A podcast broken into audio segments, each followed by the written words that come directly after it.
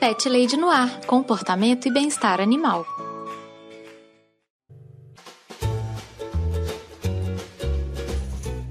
Olá, pet lovers! Aqui é Carol Barros e você está ouvindo Pet Lady no Ar, seu espaço para falar de comportamento e bem-estar animal. Se você tiver alguma dúvida sobre o seu cão ou seu gatinho, entre em contato comigo. Mande um e-mail para carolina@thepetlady.com.br ou me encontre no Twitter e no Instagram com o nome de ThePetLadyBH. Vamos conversar! Antes de começar o programa de hoje, eu quero fazer a divulgação de um evento bem legal que vai rolar no Rio de Janeiro no dia 16 de novembro. Vai ser o Encontro Carioca de Podcast, chamado Essa Parada.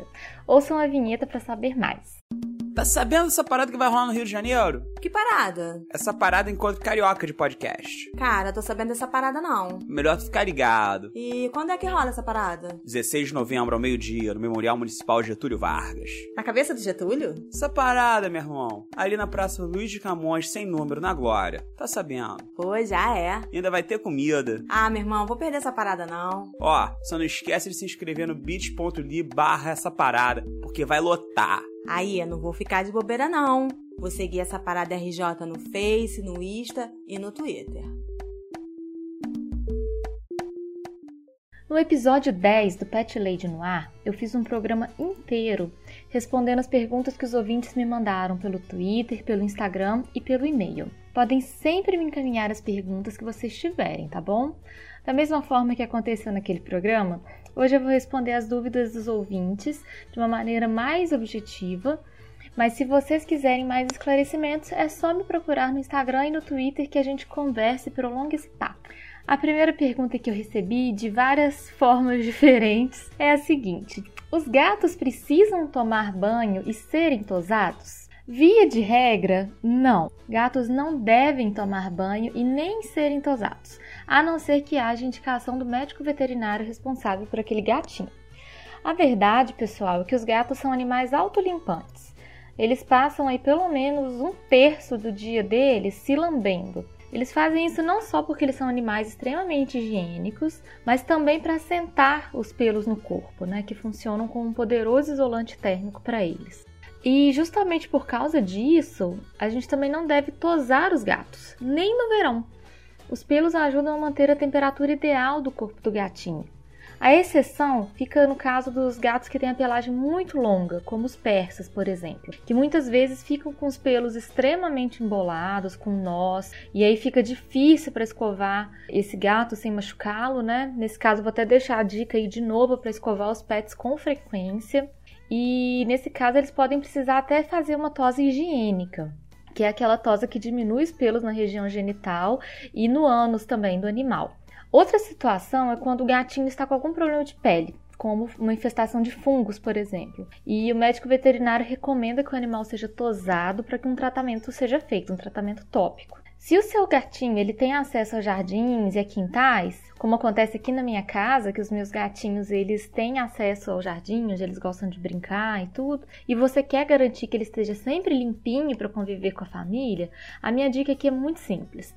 Passe um paninho ou uma toalhinha no seu gato quando ele entrar em casa e mantenha a escovação dos pelos como uma atividade diária. Né? Você escová-lo todos os dias vai ajudar a mantê-lo limpo e vai criar esse ritual que é bem gostoso entre vocês.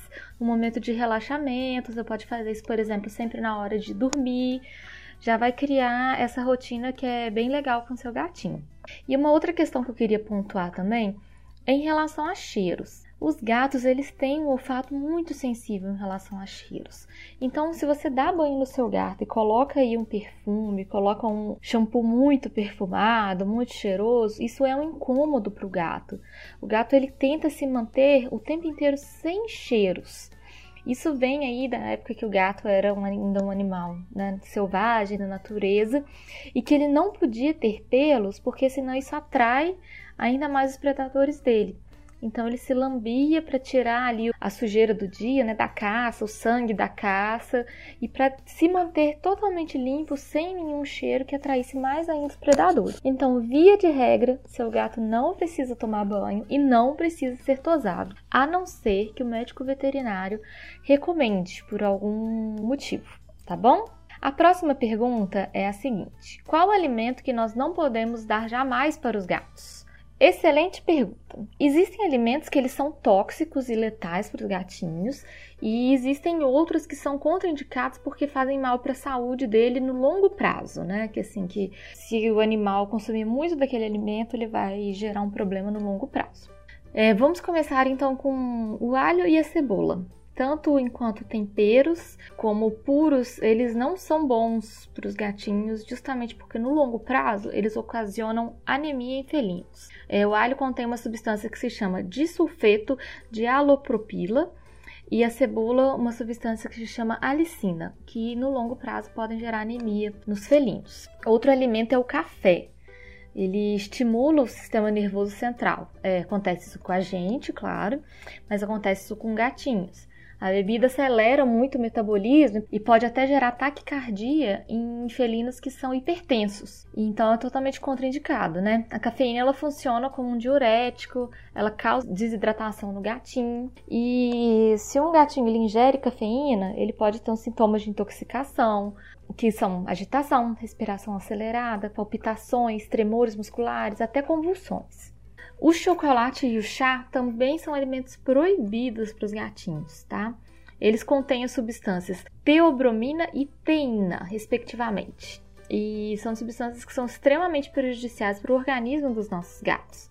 Eles aceleram o pulso, podem provocar vômito, diarreia. No caso de ingestões grandes, isso pode ser até fatal. Inclusive, a gente sabe que chocolate é extremamente tóxico para cachorro também. Então é um alimento que tem que ser cortado aí completamente do contato com, com os nossos bichinhos.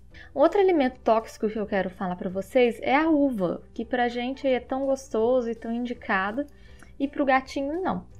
Aí, é, independentemente da quantidade que for consumida, os gatos eles apresentam quadros de intoxicação grave ao comer uva. Né? Os sintomas que, que aparecem: excesso de salivação, vômito, diarreia, fraqueza, então, também um alimento que deve ser cortado da dieta dos nossos gatinhos, tá bom? Uma dica também que eu quero dar para vocês é a seguinte: nunca alimente o seu gato com comida de cachorro, tá? Porque as necessidades nutritivas dos dois são extremamente diferentes. Os gatos, por exemplo, precisam de um elemento que é a taurina. Se não for ingerido nas doses ideais, pode gerar diversas doenças graves, inclusive levar um gatinho à cegueira, por exemplo, que já não é o caso do cão. Né? O gato ele é um, o animal que a gente chama de distrito carnívoro. O gato é um animal que se alimenta de proteínas. O cachorro não. O cachorro se alimenta também de vegetais, de frutas. Então é muito importante a gente respeitar essas diferenças. Outra questão também que me perguntam muito é sobre carne, se a gente pode dar carne para o gato. Como eu falei com vocês, o gato ele é um animal estritamente carnívoro, então ele pode sim comer carne. Mas como que a gente deve oferecer essa carne para o gato? Primeiro, que é tem que ser uma carne magra, né, sem gordura, sem tempero, sem óleo, é, cozida na água mesmo, ou uma carne assada, mas que seja totalmente sem tempero e sem óleo.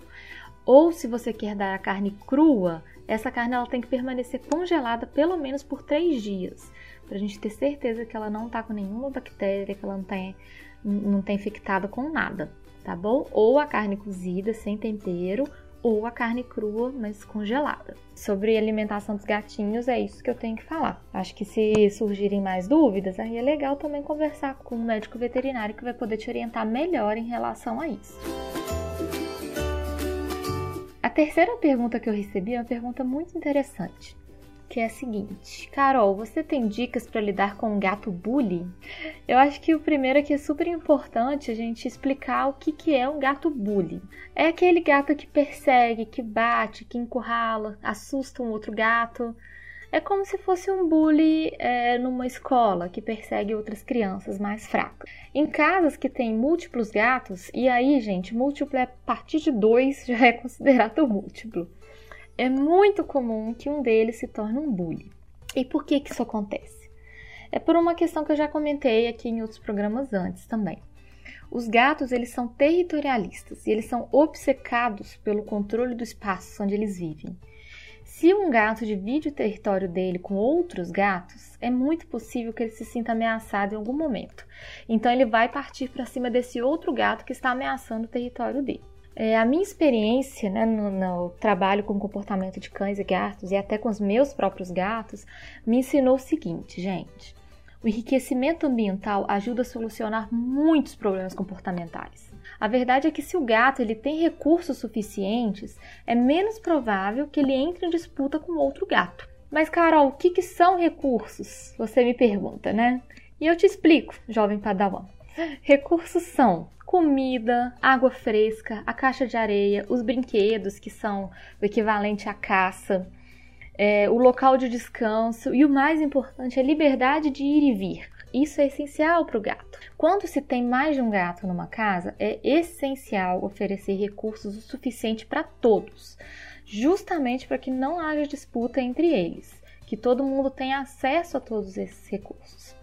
Um ambiente que é gatificado, que ele é feito para a vivência do gato, é muito raro que haja agressões e bullying. Inclusive, é super importante que a gente tenha caminhos para que todos os gatos possam se deslocar pela casa sem encontros desagradáveis, né?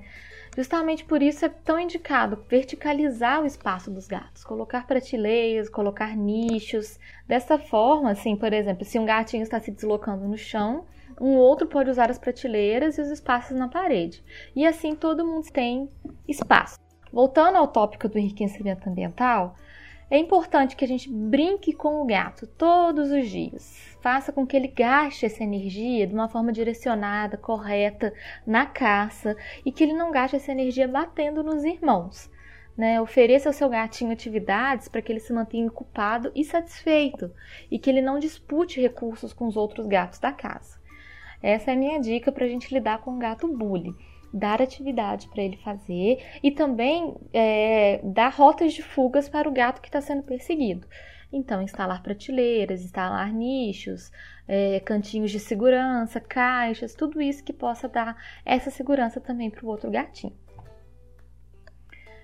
Eu recebi também essa pergunta que eu achei muito legal, que é a seguinte: tem algum cuidado que devemos tomar quando o pet dorme com a gente na cama? Dormir com o nosso pet pode ser super gostoso, em geral é, né, gente? Mas alguns cuidados são necessários para a gente garantir que essa experiência seja boa para todo mundo, né? Para o pet e para nós também. O principal aqui é a gente ter certeza que a saúde do seu pet está sempre em dia. Ele deve estar sempre com as vacinas atualizadas, vermifugado, é, deve ter tomado os medicamentos contra pulgas e carrapatos, o que é importante aqui é a gente evitar a transmissão de zoonoses, que são doenças que passam do animal para o humano e do humano para o animal também. Né? Problemas com fungos ou infestação de pulgas podem passar de um cãozinho ou de um gato para um ser humano através do contato. E isso que é importante a gente evitar que aconteça. Esse daqui é o cuidado que é indispensável, né? A gente ter certeza de que o cachorro ou o gatinho está com a saúde 100%. E aí, em termos de limpeza, isso vai variar muito de acordo com o tutor. Eu, pessoalmente, acho interessante manter as patinhas dos cães limpas. Né? Então, por exemplo, voltou do passeio da rua, pode passar um lenço umedecido ou uma toalhinha para limpar as patinhas. E no caso dos gatinhos, manter os gatinhos escovados. Ó, tô voltando nesse tópico que eu já falei lá no começo do programa. Para soltar menos pelo.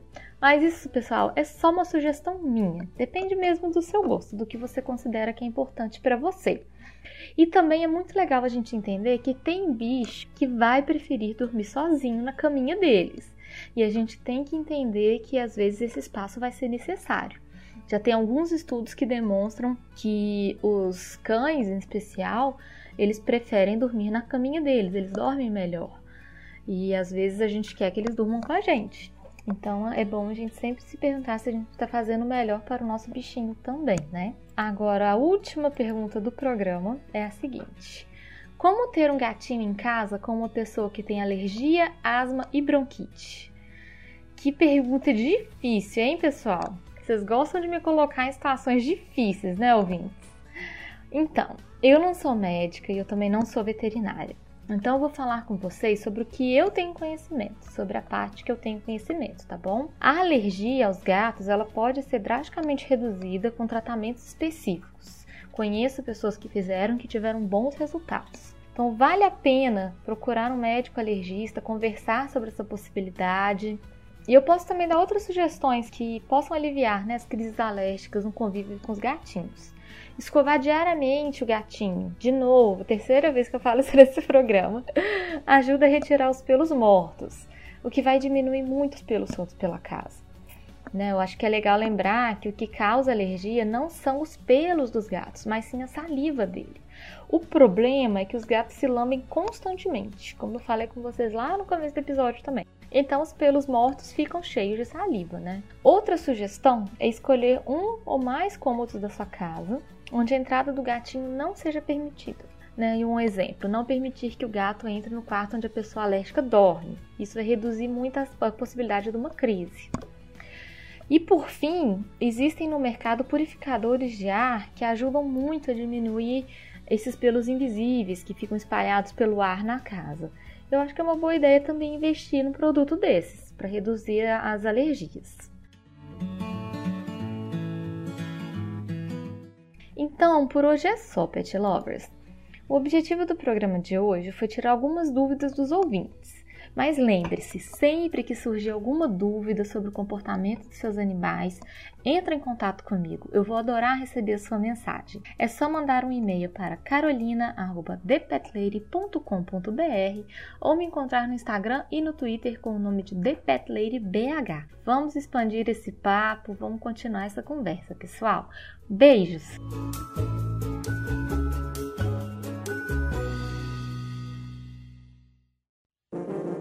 Este programa foi editado por Audi Edições.